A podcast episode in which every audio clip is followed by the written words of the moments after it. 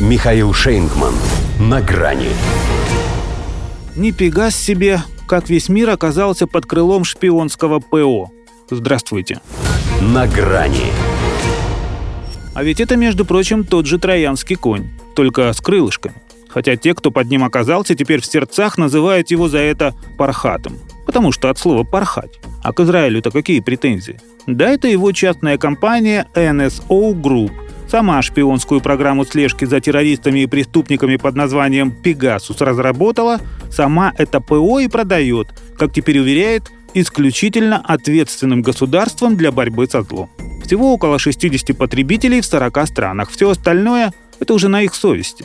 И вот с нею, как выяснилось в ходе совместного журналистского расследования ряда западных изданий, очень даже нечисто. С десяток клиентов, оседлавших «Пегасус», использовали его для взлома телефонов руководителей и репортеров ведущих мировых СМИ, политиков, правозащитников, бизнесменов, членов королевских семей и даже некоторых премьеров с президентами. Всего же более 50 тысяч номеров. И это только один список. Сколько их еще, пока так и не выяснили. Скандал на весь мир – Программа-то передовая.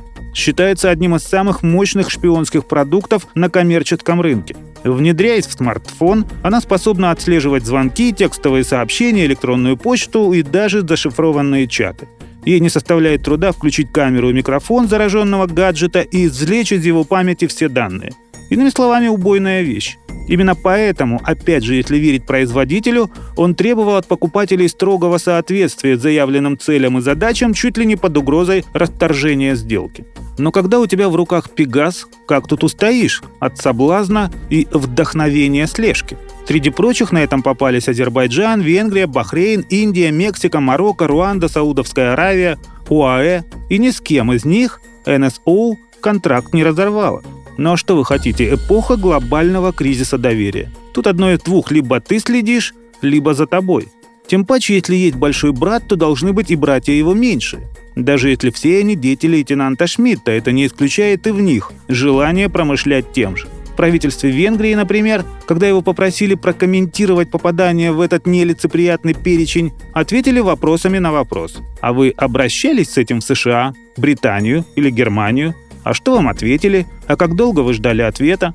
Вопросы, между прочим, отнюдь не праздные, поскольку из страны, считающей подглядывание и подслушивание исключительно своей прерогативой, никакой реакции на скандал не последовало. Хотя задеты интересы и ее СМИ.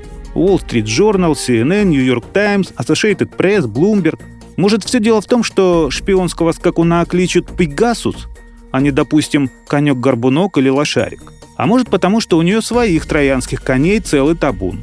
Пусть этот с крылышками, но ведь не факт, что он слишком уж отбивается от коллектива. До свидания. На грани с Михаилом Шейнгманом.